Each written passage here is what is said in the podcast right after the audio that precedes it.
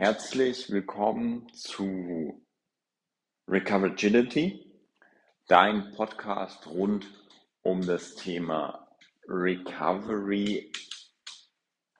Genau. Ich lasse es erstmal so weit stehen. Ähm, ich fokussiere mich aktuell auf meine eigene Recovery in diesem Podcast, die Recovery von einer Zwangserkrankung und versuche einfach so ein bisschen zu teilen, was mich, was mich da gerade beschäftigt, was mich, was für Gedanken ich dazu entwickle, um anderen, die vielleicht in einer ähnlichen Phase sind ähm, oder diese Erkrankung auch erlebt haben, einfach ähm, dort auch Impulse zu geben. Ich habe selber gemerkt, wenn, wenn ehemalige Zwang, Zwängler, hört sich auf Deutsch schlimm an, ähm, über ihre Erfahrungen reden, ist es nochmal was ganz anderes, wie wenn ein Therapeut sagt, ja, aber du solltest das und das machen. Auch sehr wichtig, gar keine Frage, aber es ist halt so ein bisschen, ähm, nur wenn man das genau auch selber erlebt hat, kann man das in vielen, vielen Facetten auch erst nachvollziehen und ansprechen. deswegen, das ist so ein bisschen meine Motivation, warum das hier auch ein Mehrwert äh, darstellen soll, darstellen wird, hoffentlich. Und genau.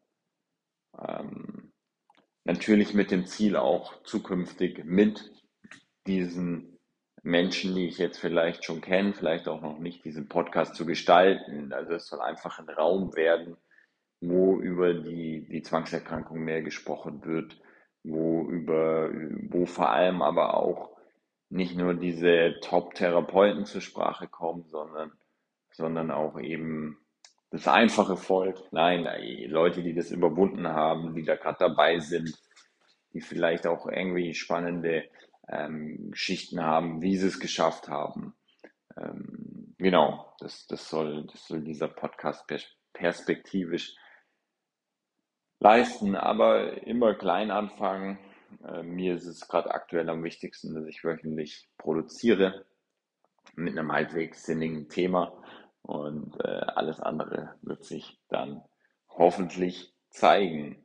Also herzlich willkommen, schön, schön, dass du da bist. Das heutige Thema ist der Kaffeekonsum. Und ich habe dieses Thema auch bewusst ausgewählt, weil es auch sehr anschlussfähig ist. Viele von euch werden Kaffee trinken. Ähm, viele vielleicht auch nicht, das weiß ich nicht. Ähm, aber es ist auf jeden Fall ein Thema, was mich ähm, lange begleitet hat jetzt. Und ich habe auch ähm, schon bei anderen, Tim Ferriss, der auch OCD hatte, hat auch immer, wenn er gejournalt, gejournalt hat ähm, oder Tagebuch geschrieben hat, sehr genau dokumentiert, wie viel Kaffee er trinkt. Ja, und er hat auch gesagt, hoppla, wenn ich viel Kaffee trinke, dann ist irgendwas im Busch. Und ähm, neben Tim Ferriss, meiner eigenen Erfahrung, ähm, nutze ich noch weitere Quellen jetzt hier im Podcast. Das ist das Anti-Annexy Food Solution Buch von der Judy Scott und äh, der, die Podcast-Folge 219 von The Annexy Toolkit Do You Have a Healthy Relationship with Alcohol? Ähm, genau, das sind so die Dinge, die ich jetzt auch für meine äh, Argumentation nutze.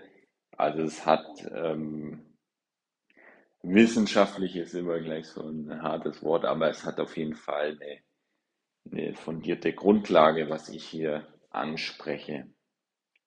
Und ich glaube auch wissenschaftlich. Also muss ich mal noch mit, mit einem Kumpel besprechen, ob das schon wissenschaftlich fundiert ist.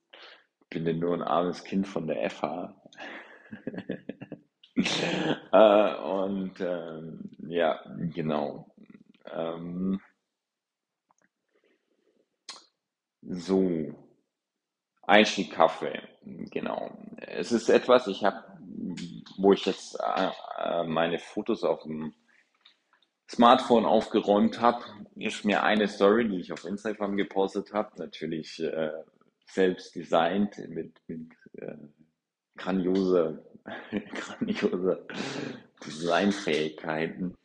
Äh, auf jeden Fall stand da drin äh, Erkenntnis, irgendwie, es ist wichtig, wie viel Kaffee ich trinke und es ist wichtig, wann ich den Kaffee trinke. Und ähm, ja, das ist definitiv richtig. Also da habe ich, ähm, das ist ne, das ist so auch, ähm, wenn man jetzt das Anti-Annexal Food Solution Buch hernimmt, die sagen auch, hey, Kaffeekonsum ist was sehr Zentrales, wenn es um Ängste geht. Ähm, auch, auch die Dosis, also die sagen natürlich, desto weniger, desto besser, desto mehr, desto blöder. Ähm, und ähm, natürlich hat dein Hormonspiegel am Morgen, habe ich ein höheres Angstniveau. Deswegen, wenn du dann den, also wenn ich dann den Kaffee trinke, erhöhe ich dieses Niveau weiter. Und äh, natürlich, wenn ich irgendwie ein geiles Kaffee gehe oder so und da riecht nach Kaffee, werde ich manchmal schon schwach, ne? Und trinke dann meinen Kaffee. So ist nicht. Also ich bin da kein, bin da manchmal sehr, sehr leicht dann doch zu überzeugen. Es ist ja auch eine Art Droge, Stimulanz, ne? Und äh, da ist man dann auch manchmal nicht gefeit. Und ähm,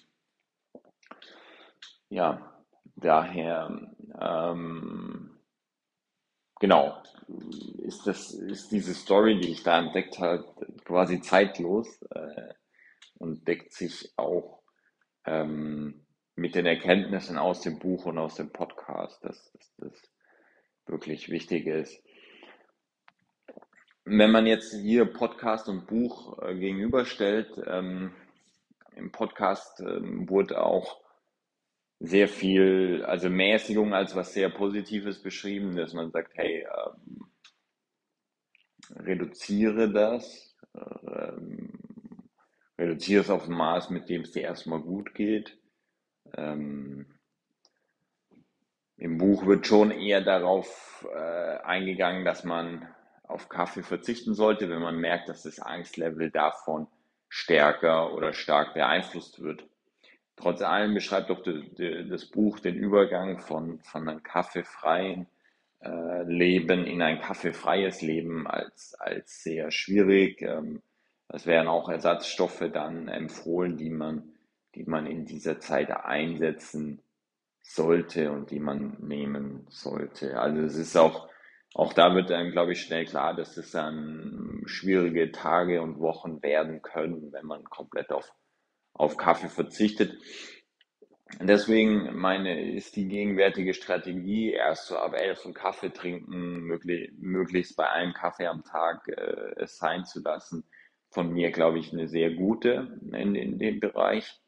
Ähm, trotz allem stelle ich mir jetzt so nach der Lektüre und nach dem Kapitel die Frage, was würde ein kaffeefreies Leben, beziehungsweise ein koffeinfreies Leben, also ich kann ja nicht keine Ahnung, Red Bull saufen wie blöd oder so. Äh, das geht natürlich auch nicht. Also es geht hier ganz klar um Koffein im Kaffee. Ähm, und es gibt auch den entkoffinierten Kaffee, aber da ist auch noch ein Stück weit Koffein drin. Also wenn dann, wenn dann muss es wirklich äh, eigentlich ein kaffeefreies Leben sein.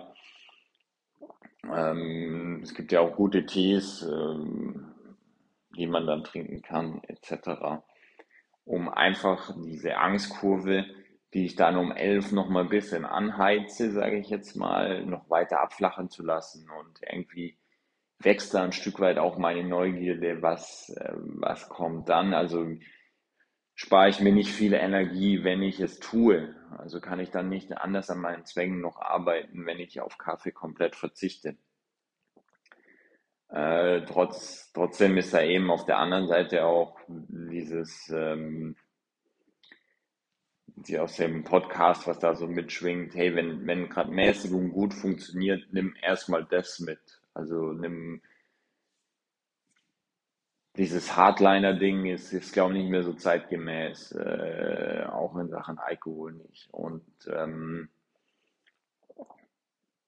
ja, deswegen gehe ich da, da den Weg der Mäßigung und mein aktueller heimlicher Plan ist, mir ab und zu mal einen entkoffinierten Kaffee äh, äh, zu geben, um einfach dann diese Tage mal zu beobachten. Geht's mir, geht's mir besser damit? Geht's mir erstmal schlechter?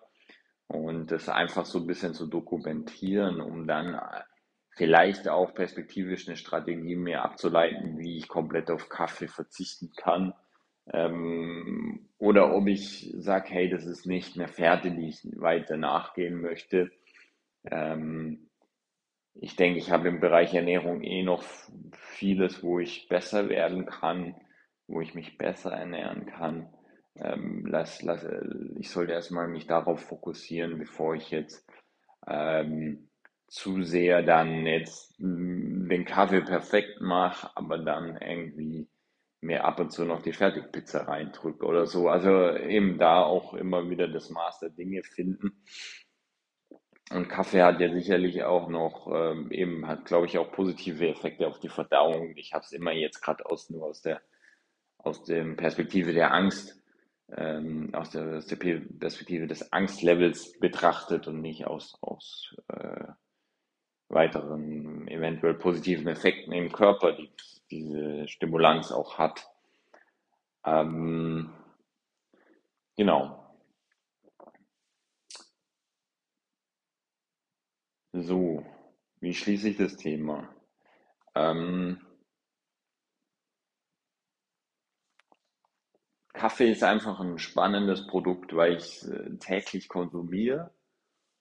Es aber jeden Tag wichtig ist, wann ich es konsumiere und wie viel ich es konsumiere. Und das finde ich einfach eigentlich das, das, das Herausfordernde daran. Weil viele sagen jetzt, ah ja, dann trink halt keinen Kaffee mehr oder trink halt weniger Kaffee. Aber es ist natürlich, wenn dir dann jemand schreibt, geh mal einen Kaffee trinken und du hast schon einen getrunken, dann ist es schon wieder eine nicht ganz so leichte Situation, auch im sozialen Kontext, weil du ja sagen musst, ja, ja, man kriegt ja auch was anderes wie Kaffee, aber irgendwie denkt man sich so, oh, ich will jetzt nicht schon wieder irgendwie die Extrawurst machen, nur weil ich jetzt irgendwie, aber ich weiß, dass ich dann schlecht schlafe und äh, ja, ne, und das ist dann manchmal echt nicht nicht so trivial, wie es, wie es auf den ersten Blick scheint. Und auch ein zweiter Kaffee haut mich jetzt nicht aus den Latschen, aber das, was auch der Tim Ferriss da dann dokumentiert hat, wenn ich mehr Kaffee trinke, dann ist es kein gutes Signal, dann ist es einfach,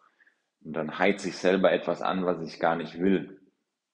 Und deswegen ist es, ist eben auch dieser gesellschaftliche Kontext gar nicht so leicht zu handeln, weil Kaffee trinken ja auch oft ist was, also ähnlich wie Bier trinken, gut, dass das immer an, an äh, Drogen geknüpft ist, ein Stück weit.